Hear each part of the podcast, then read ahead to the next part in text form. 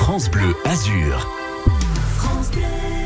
Allez, on parle euh, Nistart avec Patrice Arnaudot qui va même nous proposer une idée de balade. Tiens. Ouais, une idée de sortie pour découvrir un lieu au, au fort joli nom, la vallée des merveilles. Un meu nom es ver, ma que à l'époque impressionnava. C'est l'historien Giuffredo qui note le nom en italien pour la première fois.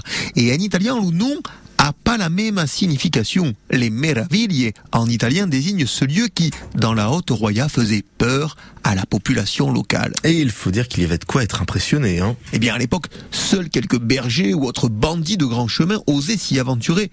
L'oulec era désertificate et, et le climat l'y era terrible.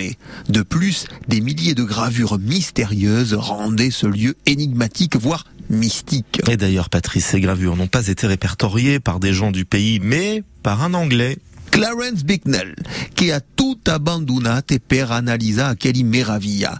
À la fin du 19e siècle, le savant anglais abandonne sa ville à Cossu de San Remo pour passer la fin de sa vie dans une cabane au pied du mont Bégo, cabane dans laquelle il graffita quelques reproductions de gravures d'ailleurs, et d'où va vivre Melasio Caliniera, sa petite amie, qui avait pour prénom, je vous le donne en mille, Alice. Et on peut penser que grâce au savant anglais, Alice a vraiment vécu au pays des merveilles. Et comme ça, la boucle est bouclée. Merci beaucoup, Patrice Arnaudot. Rendez-vous demain matin à la même heure pour évoquer le lexique de la plage. Il faut y penser hein, maintenant à quelques jours du début des vacances estivales.